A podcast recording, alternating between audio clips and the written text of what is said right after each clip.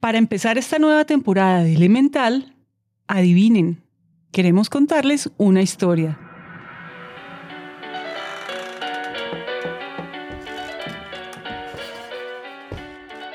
Era 1879 y el químico Constantin Falberg se fue a comer sin haberse lavado las manos luego de llegar a casa. Mientras cenaba con su esposa, tomó un pedazo de pan y al comerlo sintió que no sabía como siempre. Tenía un sabor extrañamente dulce que no era desagradable, pero sin duda no era a lo que estaba acostumbrado. Le pidió a su esposa que lo probara, pero ella no notó nada raro. En ese instante, Constantín se dio cuenta que el sabor dulce no venía del pan, sino de sus manos.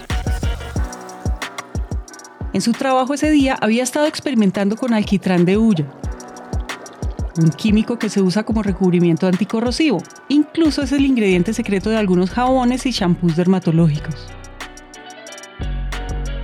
Pero este químico también tiene propiedades edulcorantes y eso fue lo que por accidente descubrió Constantín. Después de ese día y con más investigaciones nació la sacarina, el primer sustituto del azúcar en la historia. Así comenzó la carrera para encontrar alternativas que reemplacen el azúcar.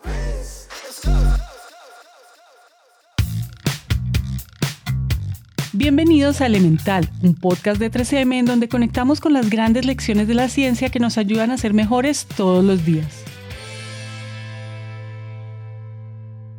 La historia de la sacarina no se las contamos solo como un dato curioso. Si lo hacemos muy evidente, la historia de Constantín es un pretexto para explicarles la diferencia entre los científicos y los no científicos. Unas manos que saben a dulce cuando no deberían en la vida de cualquier persona se hubiera resuelto con un poco de agua y jabón. Sin embargo, ese mismo sabor en las manos de un científico detonó un gran descubrimiento. La conclusión lógica después de estos antecedentes es que, pues sí, qué cool sería que en el mundo todos pensáramos como científicos. Pero esto no se trata de repetir comportamientos y ya, sino más bien de entender las ventajas que esto tiene no solo para el mundo y sus problemas, sino para nosotros en nuestro día a día. Esas cualidades del comportamiento científico, observar, formular hipótesis, experimentar sin miedo a equivocarnos y conectar conocimientos, por ejemplo, tiene que servir para que nosotros también asumamos la tarea de reimaginar lo cotidiano, de pensar qué podemos hacer diferente. Y ojo, no estamos diciendo que ahora cada persona se convierta en un obsesionado por descubrir e inventar cosas diferentes cada vez que le sepa raro el pan. La verdad, hablar de ciencia se trata más de cómo aprendemos a percibir el mundo de forma distinta y a tener una disposición diferente a lo que emerge en nuestro entorno. Por eso, hay que empezar a preguntarnos qué más podemos hacer con lo que ya tenemos. ¿Para qué más nos sirve la ciencia de datos o la teoría de la inteligencia colectiva? Porque si algo tiene de hermoso la ciencia es que incluso cuando soluciona un problema, siempre deja abierta la puerta para hacernos nuevas preguntas. Entonces, Pensemos en esto solo por un momento. ¿Se imaginan qué pasaría si encontramos un reemplazo para ya no depender del petróleo? ¿O si lográramos encontrar la manera de procesar la información en nuestro cerebro tan rápido como lo hace la tecnología? ¿Qué pasaría si encontráramos la solución a los problemas de movilidad y transporte en el mundo? ¿O si logramos acortar los tiempos de todo lo que hacemos usando la computación cuántica? Y esto no es solo para quedarnos en lo que ya vimos como una posibilidad en películas como Star Wars, Volver al Futuro o Avatar.